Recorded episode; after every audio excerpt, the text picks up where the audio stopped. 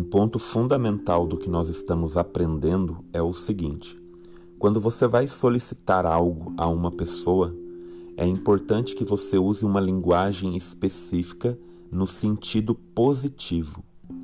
Sempre que você vai solicitar algo a alguém, você não o ideal é que você não diga no negativo, por, como por exemplo, eu gostaria que você é, não deixasse o, por, o portão aberto. Eu não quero que você deixe o portão aberto.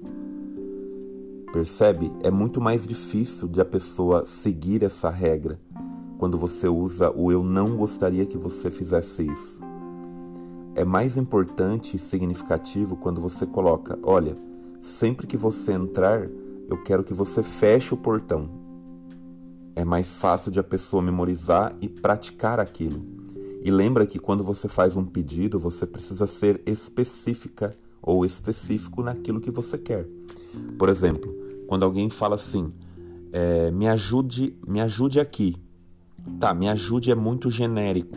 A gente precisa ser específico. Então, o que, que eu quero que as pessoas façam que vai me ajudar? Percebe? Então, eu vou usar aqui um exemplo. Imagina que você está uh, dentro de uma, de uma empresa, você está ali trabalhando e você não está conseguindo organizar aquela parte que foi passado para você como tarefa daquele dia. E aí você fala: "Alguém me ajuda aqui?" As pessoas não vão saber o que fazer. Alguém me ajuda é muito genérico.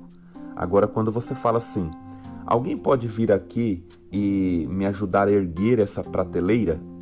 Olha como é que é, olha como é específico, né?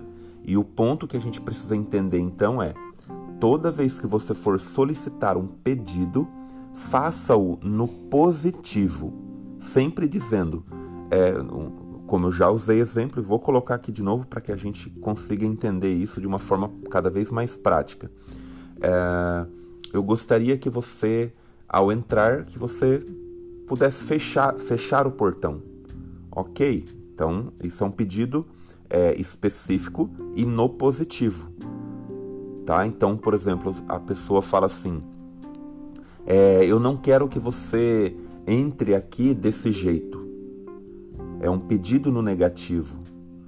Então, o ideal é, quando você entrar, é, deixe o seu calçado na porta, por exemplo. Né? Tem pessoas que preferem que quando alguém entre, deixe o calçado na porta. Enfim, então ela está sendo específica no pedido dela ela está sendo específica e também no positivo.